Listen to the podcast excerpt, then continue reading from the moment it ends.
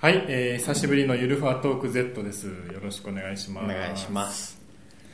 えっ、と、まあこ毎、毎回ですね、恒例なんですけども、はいえーとりあえず最初は、まあ、いきなりいろいろ話しても、はい。まあ、うまく喋れないんで、はい とりあえずなんかスイーツでも食べながら、ちょっとね、こう、アイドリングしてこう、はいコーナーがありまして、まあ、毎回ゲストに、こう、ちょっとお気に入りのスイーツを持ってきていただいて、はい。僕はちょっとこう、いただいて、はい点数を言うみたいな、はい。そういうコーナーが実はあるんですけど、はいまあ、今回ちょっと逆ではと僕が持ってきたものがありますのでちょっとそれを食べていただいてい。わかりました。まあ別に点数とかねあんまり食べ物につけるのは本当は僕は好きじゃないんですけどそう、そうですね。でも、でもつけますよ。ええええまあということで、まあ、これはですね、えっと、新百合ヶ丘駅の、えー改札出たところにすぐある原ドーナツというですね、はいドーナツなんですけどもぜひぜひこうパリパリいってますからね。あ、じゃあちょっと、見てみよなんか4種類であっう。あ、て本当だ。あ、何味かわかんないんですけど。そうですね。なんかくるんでやるやつと、そうですそうです。なんかプルプレーン？ん？プルプレーン？プレーン。ンとなんとかとなんとか。多分くるんでるやつはなんか味がついてる。じゃあちょっとプレーンを、どっちがプレーンなんですかね。これがプレーンなんですかね。あそれ多分あなんかきな粉が入ってますね。こっちがプレーンであ、こっちはすかね、じゃあちょっと。ベがベタベタあ、じゃあもう食べちゃっていいですか？どうぞどうぞ食べちゃってくださうんうん。いあ意外とあそっちきな粉ですか？いや、プレーン、あ、これ、すごいシンプルな、シンプルなんですよ、うんなんかえ。余計なものがない。余計なものがない。え それどういうことです？か ちょっと、あの、あんまり砂糖の感じもしないそう感じそうですね、なんか、あげましたみたいな。これは5点です。紛れもなく5点です、紛れもなく5点ですよね、5点ですね。ええ僕もなんかさいつもこうなんかたいただいて食べるんですけど5点ですよね5大抵の食べ物は、なんか星いくつとかあれでえ言えない。一生懸命こう、あの、改札出るといつもつなんか売ってますもんね。え言って。ますね。あの人たちのあれを見るとやっぱり5点だな。ああそういうなんかこう売ってる方々の そうそうね。努力込みで5そうですね。点ですよね。そうですよね。僕も昔和菓子売ってたことあるんで、あそうなんですか。どんなやつですか？あのー、荻窪のルミネの地下の 和菓子屋とか、めっちゃ具体です。ね 洋菓子屋とかいっぱい入ったこうフロアが、ええそこでこう和菓子を売ってたこと。えええどんどんなやつですか？団子ですか？あんことおせんべいに力入れてるお店ですか？お店ですね。なんかフロアの中でいっぱい店あるんですけど、男性が僕入れて2人か 3, 3人ぐらいしかいなくて。うん。すっごいな肩身の狭い。あ女性ばっかのお店なんですか？へえ。ああいうとこ基基本女性が多いじゃないですか、うん。和菓子男が売ってもっていうよ洋菓子とか。ちょうどその年末年始のその繁忙期あにアルバイトで入って、は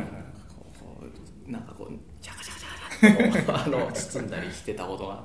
販売の方ですね。は販売ですね。いらっしゃいませの方ですね、え。ー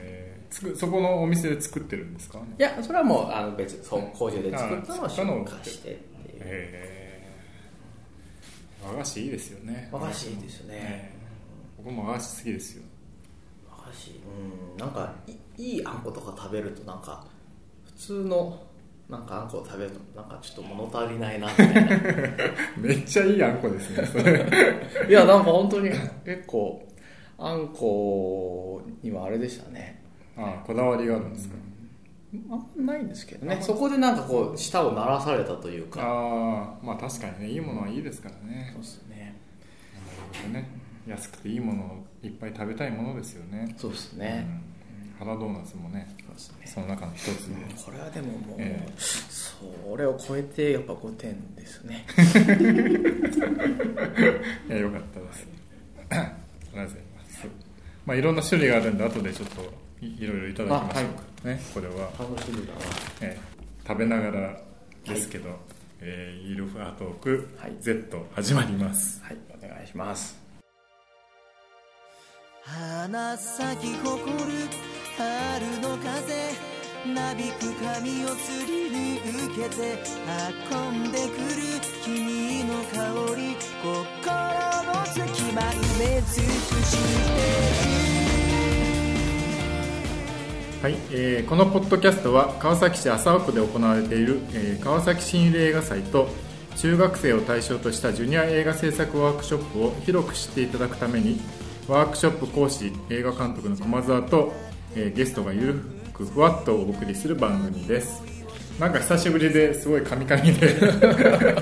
なんか硬いですね、えー、久しぶりによろしくお願いします、えー、熊沢です、えー、本日のゲストは、えー、今回ねジュニアワークショップの、えー、事務局というですね、まあ、スタッフさんですとか中学生のこういろいろねあの仕切りをしていただいた、えー、方なんですけど映画監督の、えー、映画実装ニアというですね映画の監督をしています、えー、川畑裕樹さんです。よろしくお願いします。よろしくお願いいたします。川畑です。いやーなんかあれですね映画監督に大変なことをお願いしてしまったなっていう。申し訳ないっていうことしかなんか僕はないんですけど。中学生のこういう映画のワークショップですとかこう普通の映画のワークショップでもいいですけど。そういうのは初めてですか？初めてですね。どどんなあれですか？なんか。どんな感想ですとかっていうか。なんですかね、まあ、面白かったっていうのはあれですけどなんか僕昔その中学生に勉強教えたことがあってその塾の講師をやっていたことがあって、そういう子たちと結構こうや一緒にあの勉強したりしてたことはあるんで、うん、ただそのちょっと映画だから一般的な常識とはちょっと違うあのぶつかり合ってものを作っていいんだよっていう教え方をするじゃないですか、だからその優等生学校での優等生が必ずしもここで優等生ではないというか、そういう価値観のちょっと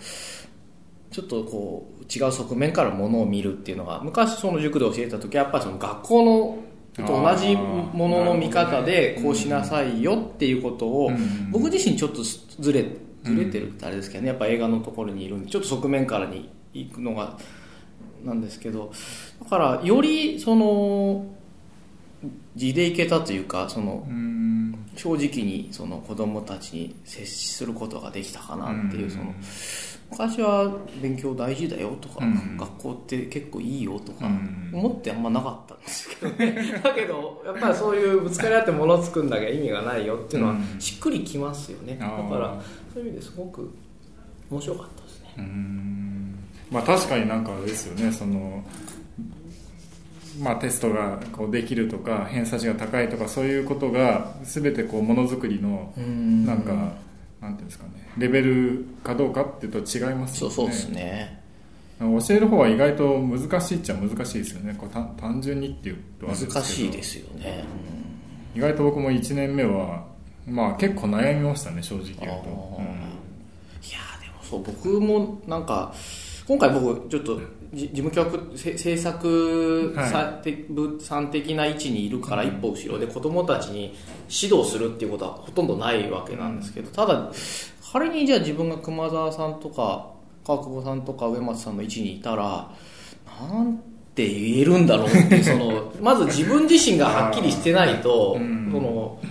子供たちに対してなんかちゃんと堂々としていいるのって難しいんだろうなっていう。だから割とこう開くというか あのいやいやそんなことないですなんかそういう位置でいたから、ええ、難しいな。僕だったらなんて言うんだろうなとか思いながら見てましたね、うん、まあでも結局なんかあの前もっていろいろ考えててもあ結構違うじゃないですか。そうですね。絶対自分の想定通りにいかないんで、もう考えるのやめようってなんか思ったんですよね。1年目はなんかずっとこういうことを教えなきゃいけないとかこれをやらなければならないみたいな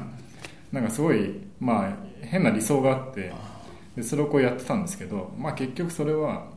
その瞬間になるともう全然全部こうなんていうんですか崩されていくっていうか、まあ、当たり前ですよね人が目の前にいるんで。だからまあもうあんま考えなくていいやみたいなね。あーうん、その時のなんかこう雰囲気で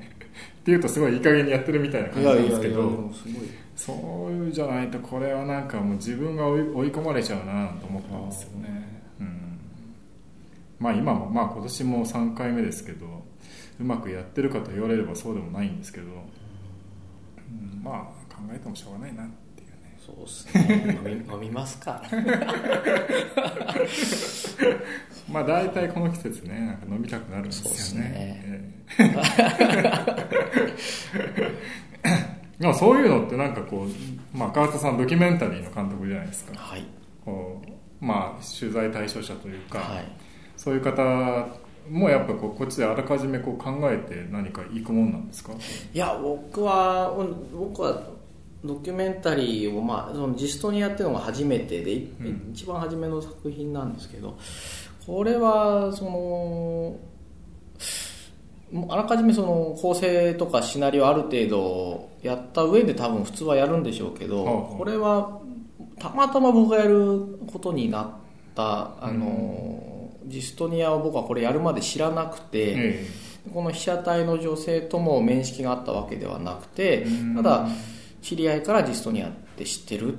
聞かれて「いや知らないです」って言って、そのどんな病気かっていうのを教えてもらった時にああすごい不思議な病気だなとなんでこれが僕は知らなかったんだろう世にこんなに知られてないんだろうっていう、うん。それでその人はと話しててなんでこの病気が広まってないのかっていう。うん。なんかこれを広めるって意味でドキュメンタリーとかできないかしらねって話して、あそう面白そうですね。僕手伝いますよからやったのでその患者さんにそのその時にそのジストニア友の会で活躍されてる佐藤春子さんっていう方を紹介していただいてでその方からどんどんどんどんそのジストニアのいろんな患者さんを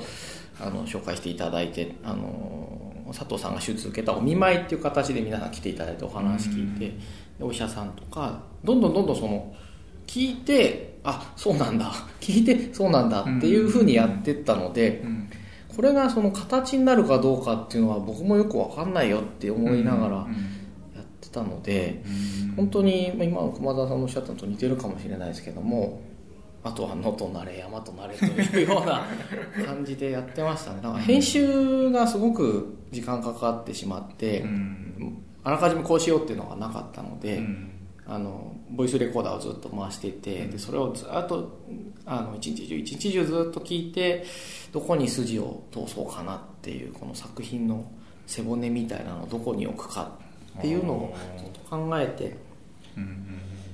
ってたので僕も割とどうなんだろうみたいなの結構好きなんですよね。見見切り発車というかどうにもならない時が来たら怖いなとは思いながら、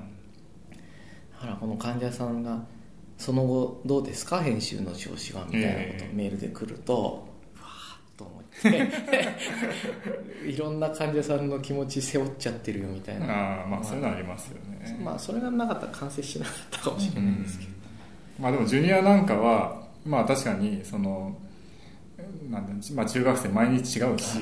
その対応も考えてもやっぱできないからその場その場でこう話してるけど、はい。そこにこうか彼らにカメラを僕は向けることはないじゃないですか、はいはい。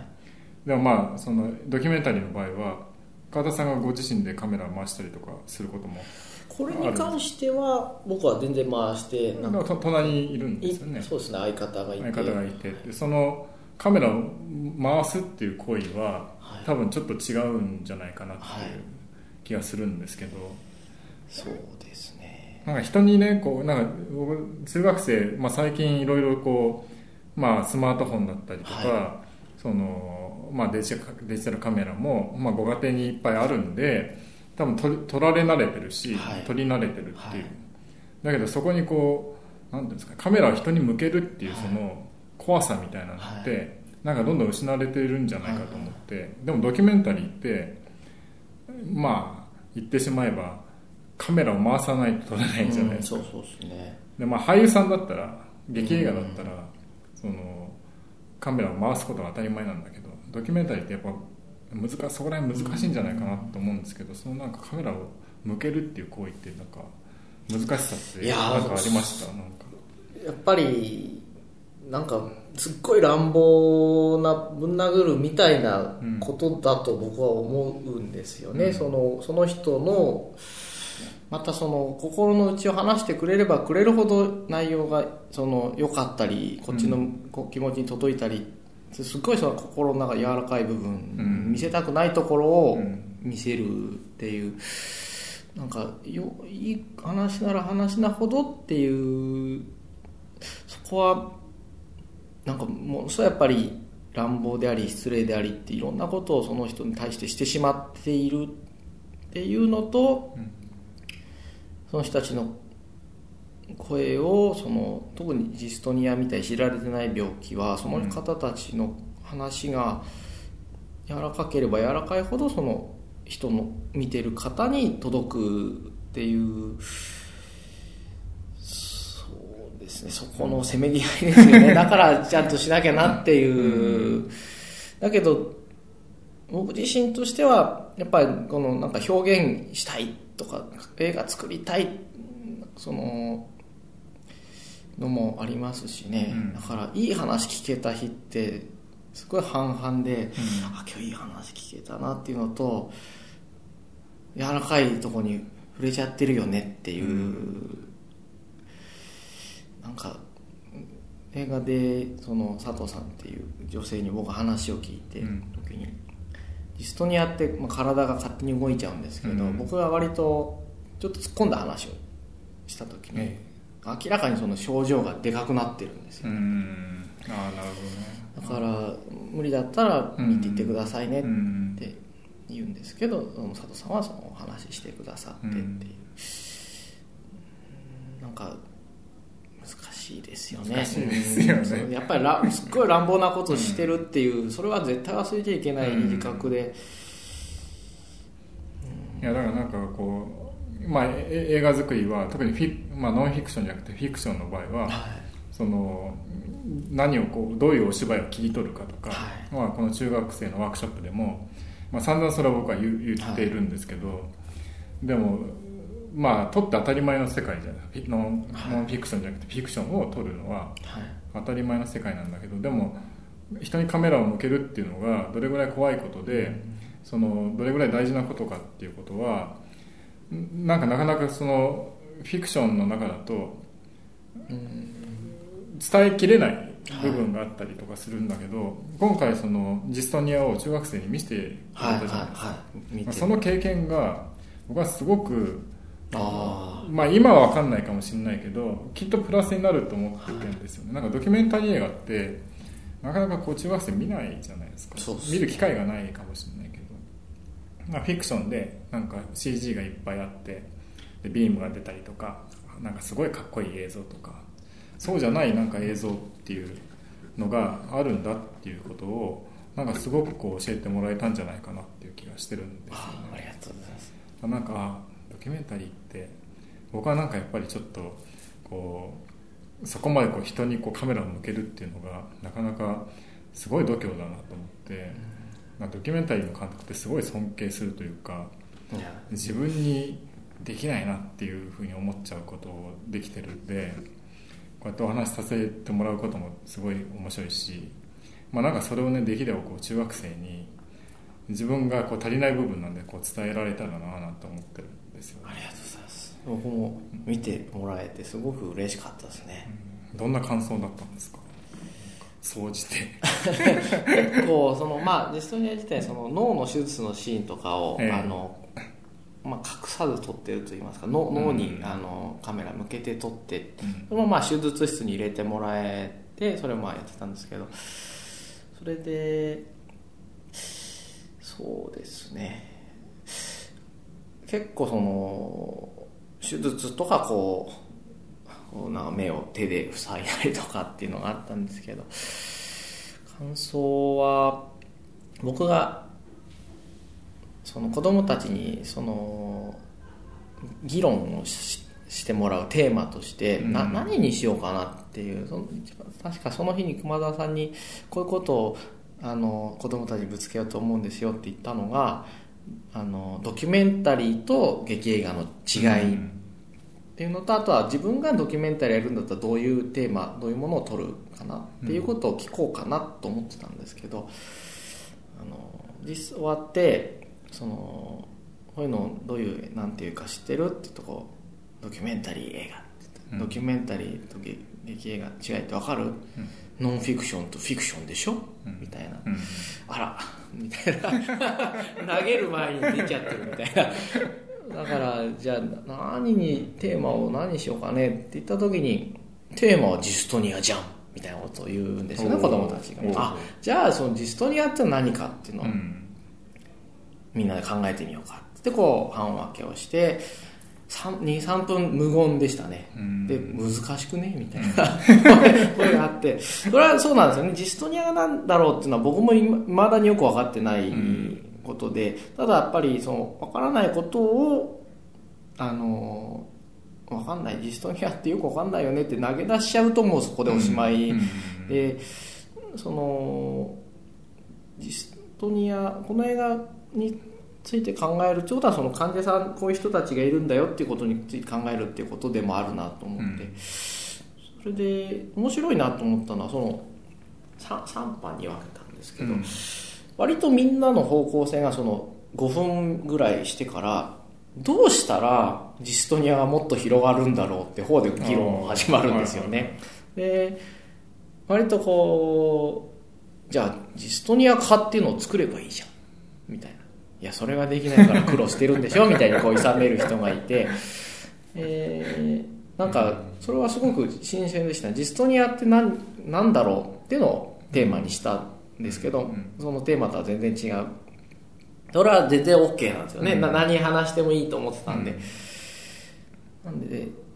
こうすればジストニアがもっと多くの人に広まると思います、うん。みたいな発表が多くて、うん。なんか優しいなと思いましたね子供たちが、あの優しいし僕この映画自体中学生に見てもらうの多分初めてではい。中学生はどう見るんだろうっていうのすごく興味持ってて、うん。あの分かるのかなっていうのも含めただまうん。あ彼らとしばらく接してたんで分かるだろうなと思ってたんですけど、すごく優しい見方をしてくれて、うん。あのすごくか彼らのなんかこう根っこのところのうん。あれに触れたなっていう、まさかそのどうしたらリストニアが広まるんだろうっていう方向に行くとは思わなかったですから ね。でもなんかそのジストニア化を作ればいいじゃんっていうのはなんか本当はそこなんでしょうね。なんかそういううん。そういうところをいや大人はなんかいやいろんな事情でとかこういうことがあってとかっていうのを発想をストップしちゃうけど、あーはいはいはいあーなるほど多分すごくなるほど。あ当たり前のことをこう当たり前に考えるっていうことをがやっぱり一番貴重というかそうですね、うん。まあ、そこをなんかいやでもねっていうふうに説得をしてしまうなんか我々のなんかまあ大人のっていうかそこのなんかそういうところじゃない部分を彼らがちゃんと大事にしてるっていうのがいいのかもしれないですよね、僕らは多分こういうの映画見ていろいろんなことが分かっちゃってて、でもでもしょうがないんだよねみたいなところがないじゃないですかそういう。そうそうですね、でも本当はこういうのってしょうがないじゃないですかっていうところをすっ飛ばさないときっと映画とかっていけない部分もあるんじゃないかなっていうね気が今話してしました。いやでも本当そうですよね。なんか素直な感想がやっぱりこうちゃんとしてる子というか真面目な子は、うん。いや川畑さんはジストニアって何ですかってことを言ってるからそれに対した答えを用意すべきじゃない、うんみたいな意見もあるんですけど、うん。いやそういうんじゃなくていいよ。うん。みたいな 心の中で思ったりとか、なんかあのクエスチョンに対するアンサーをきちんとしなきゃなっていう、うん。だけどそういうことでもなくて、うん。なんかでたらめなほどなんか嬉しかったりしますよね、僕らは、ね。枠からはみ出してるとうん。嬉しいっていう,、いいですよね。まあそんなジストニアですが、なんか今後の展開はどんな展開なんですか？えーっと8月の30日にはい。夏の終わりに、えー、と両国にあるモンテンホールというところでこの映画にも出てくださっている知内武雄さんっていうあの、はい。やっぱりジストニアになって、うん。あの右手がジストニアになってしまってでちょうどその時に割といい時期だったんですね。その、ピアニスト的に。それでちょっとその時すぐ休めばよかったんですけども、力で抑え込むみたいな。で悪化しちゃってで割と日常生活もちょっと厳しいみたいな、今はもうリハビリして日常生活は大丈夫なんです。で今は左手のみで弾いて、でこの方がすごい素晴らしい方でその自分みたいなそのあの左手の人に対してその道を開くというか左手の楽曲ってものすごくあるらしいんですよね、その漏れちゃってるだけで,、でそれをあのまた発掘してこう表に出したりとか、へあのなんか新しい曲を持ってきたりとかっていう活動をやってる方、この方がコンサートをするときにこの映画かそのコンサートで一緒に同時でかけていただいてっていうことがありますーなんかそのね。左手でできる楽譜っていうのはその発掘はなんかそれはそれで一個映画になりそうなそうそうですね。かなかやっぱり歴史を紐解くといろんな方がその、まあ、その当時はジストニア多分言われてないんですけど、うん。今考えるとジストニアなんだろうなっていう人が多くて、そうするとやっぱり楽譜があるんですよね、うん。うん。結構その言っちゃうと音楽家の生命が絶たれちゃうみたいなところがあってだから100人に5人とか8人とかそのサックス吹く人もいますしうんあの喉の歌う人もいますし、とにかくいろんなところに出る病気なんでしかも真面目で下手な人がならない上手い人しかならないんでなんかそういう意味でもやっぱ知られてないってちょっと怖いなっていううん。病気ですね、まあ、そうそういう活動があとはまあ日本全国こう映画を持って47都道府県にこう行脚しようっていう僕のはい目標があって、あとな7県 7, 7つぐらいですかね。東京と、えー大阪京都兵庫と三重和歌山あと神奈川かぐらいやった、あとはこうまあ、時間かけてこのか佐藤さんっていう患者さんと一緒にこう、うん。なるべく温泉が近くにあるところに行って、なんか やりたいなと思って。今ちょっと止まっちゃってるんですけどまた秋ぐらいかな すこちらの活動でいやいや。止めてしまいまして。はい、じゃあまた機会があったらはい。ぜひですね、はい。皆さんにも見ていただきたいと思います。はい、じゃあここで一旦一回 CM になります、CM?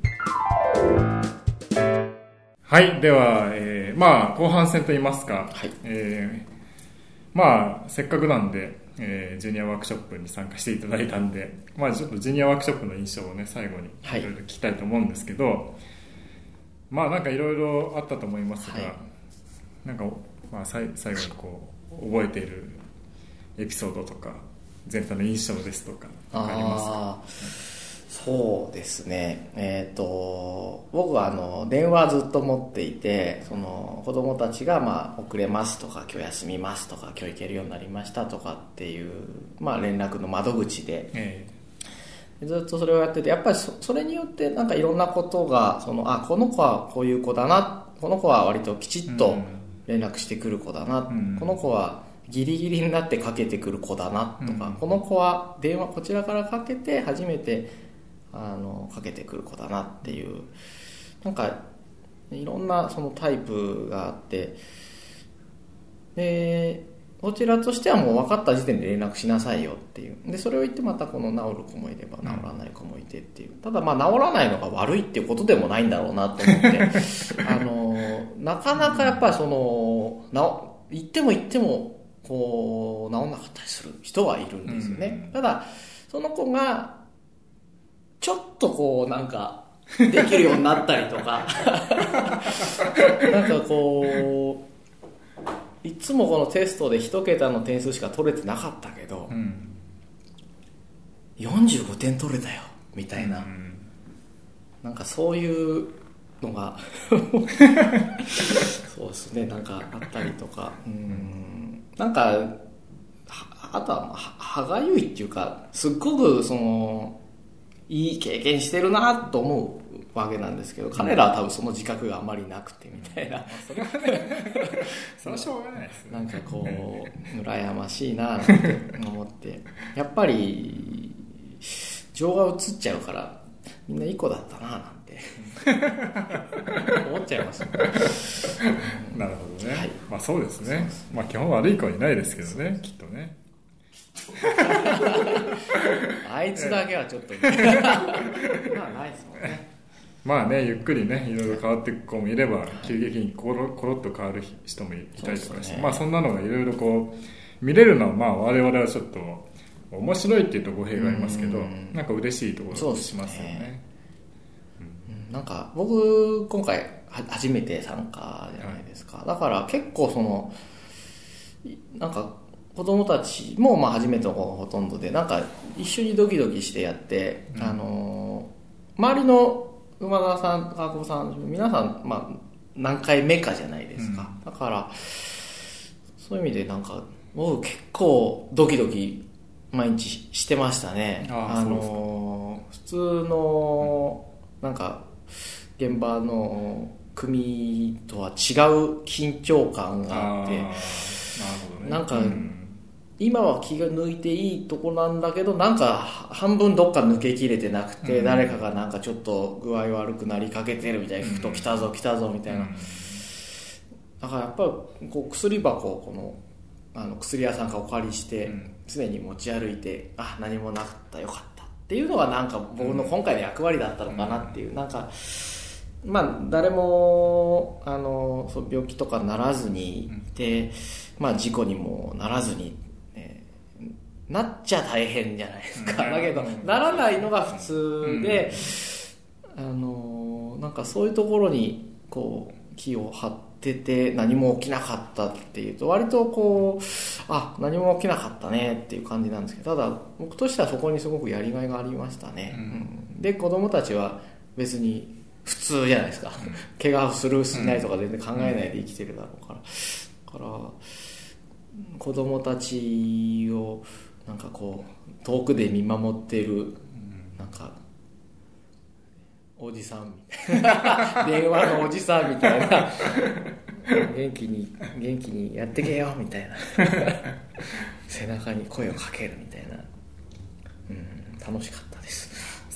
まああれですよね。まあ実装ニアもそうですけどやっぱ川田さんのこう眼差しが優しいからきっとまあ子供たちも自由に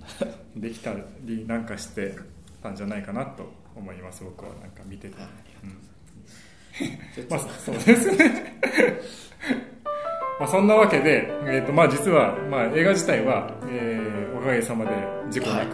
はい。怪我なくはい、えー完成いたしまして、あえーいよいよですね秋の、えー、と新映画祭本祭で、はい、えー上映されることが決定いたしました、はね。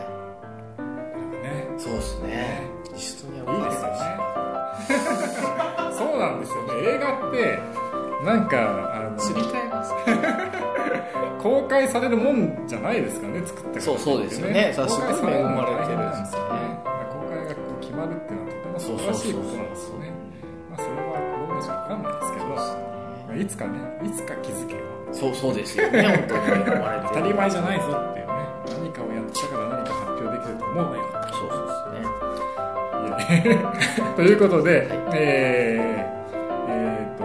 上映会が決まりました、お時間がある方はぜひ、えーいらっしゃっていただきたいと思います、はい。はい。お願いします。えーいろんな情報はですね、えっとジュニアワークショップの、えーホームページでいろいろと、えー情報を更新したいと思いますのでご興味がある方は、えージュニアワークショップの、えーホームページ、えーアドレス言います。http コロンスラッシュスラッシュ jw.siff.jp スラッシュ、えーまたはジュニア映画制作ワークショップ2014で調べていただけると、えー Facebook ですとか Twitter ですとか、はい。いろんなことで、えー情報を更新してますので、えーぜひチェックしてみてください、よろしくお願いします、え2ヶ月ぶりの、えーゆるふわトーク Z でした、ありがとうございました、あありがとうございました